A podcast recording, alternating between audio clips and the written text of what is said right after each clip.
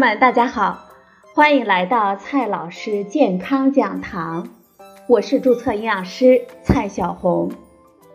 今天呢，蔡老师继续和朋友们讲营养聊健康。今天我们聊的话题是孕期配餐的四个基本原则。孕期的食谱呢，应该多样化。在掌握了重点食材之后，还是有些朋友可能会发愁：如何才能使看起来每一种都很重要的食材落实到我们的一日三餐当中呢？如何才能做到品种齐全、数量也合理呢？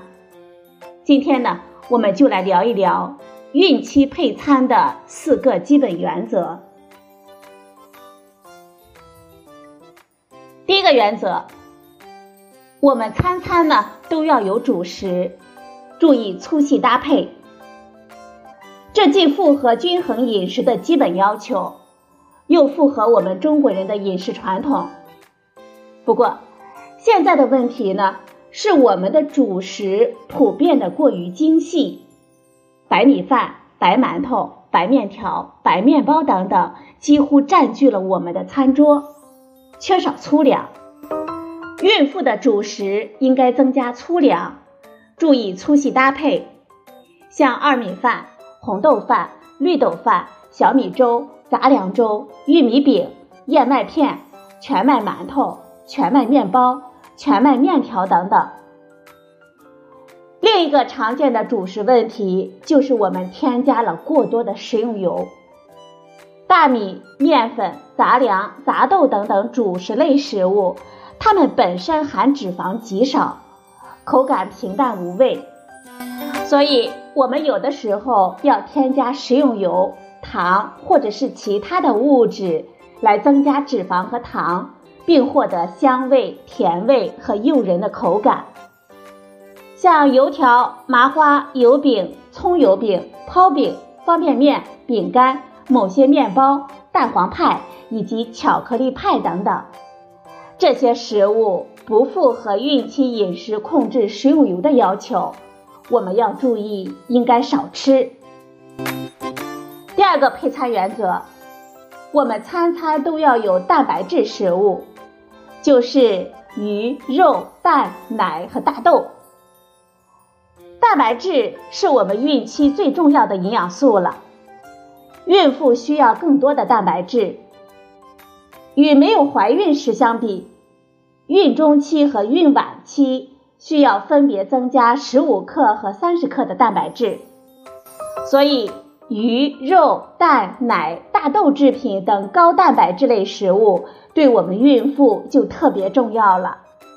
更为重要的是，这些高蛋白质食物往往也富含其他的重要营养素。像钙、铁、锌、维生素 A、B 族维生素等等，所以孕妇配餐的时候要紧紧抓住蛋白质食物这个核心。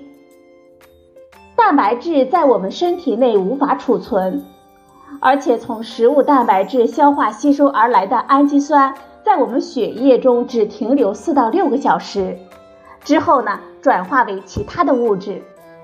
要使胎儿得到最佳的氨基酸的供给，三餐都摄入蛋白质是很好的策略。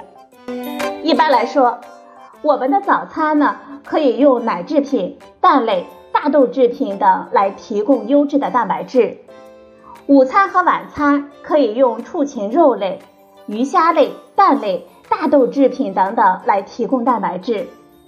我们的加餐呢？可以选用奶类、坚果类等等来提供蛋白质。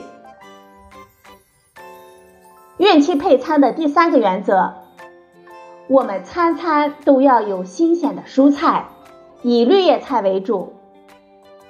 蔬菜是孕期食用量最多的食物之一，维生素、矿物质和膳食纤维的含量十分的丰富，而且能量很低，具有很高的健康价值。因此，我们建议孕妇每餐都要有蔬菜，特别是绿叶蔬菜、红黄颜色或者是紫色的蔬菜，食用菌或者是薯类等等都是很好的选择。孕期配餐的第四个原则，要注意控糖、少盐、少油、戒酒。根据世界卫生组织的建议，孕妇每天摄入的糖不应该超过五十克，最好少于二十五克。糖几乎是空热的食物，就是只有热量而没有营养价值。吃糖太多呢，会导致孕期体重增长过快。这对防范妊娠期糖尿病非常的不利。食盐摄入量过多，则可能导致孕妇血压升高。孕期妇女膳食指南建议，每天食盐的摄入量不要超过六克。食用油摄入过多，会导致孕期体重增长过快，对血脂也可能会有不利的影响。孕期妇女膳食指南建议，每天食用油的摄入量。在二十五克到三十克之间。所有的孕妇，包括备孕期间的女性，都应该戒酒。酒精可以导致我们内分泌紊乱，造成精子或者是卵子的畸形。受孕的时候形成异常的受精卵，影响受精卵顺利着床和胚胎的发育，导致流产。酒精呢，还可以造成胎儿宫内发育不良。中枢神经系统发育异常、智力低下等等问题。怀孕前夫妻双方或者是一方经常吸烟，可以增加下一代发生畸形的风险。每天吸烟十支以上的，他们的子女发生先天畸形的风险增加百分之二点一。男性每天吸烟三十支以上者，畸形精子的比例超过百分之二十。而且吸烟的时间越长，畸形精子率越多。停止吸烟半年之后，精子呢方可恢复正常。除了以上的四条原则之外，加餐对于孕妇也是十分重要的。坚果类、酸奶、牛奶、奶酪、新鲜的水果或者是果汁、蔬菜或者是蔬菜汁。还有全麦制品等等，都是很好的加餐食物。而高脂肪、高能量、高添加剂的饼干、蛋黄派、方便面、薯条、薯片、膨化食品、油炸零食以及碳酸饮料等等，则不宜选用。掌握了以上的原则，我们才能够均衡膳食，把握每餐食谱，长胎不长肉。好了，朋友们。今天的节目呢，就到这里，谢谢您的收听，我们明天再会。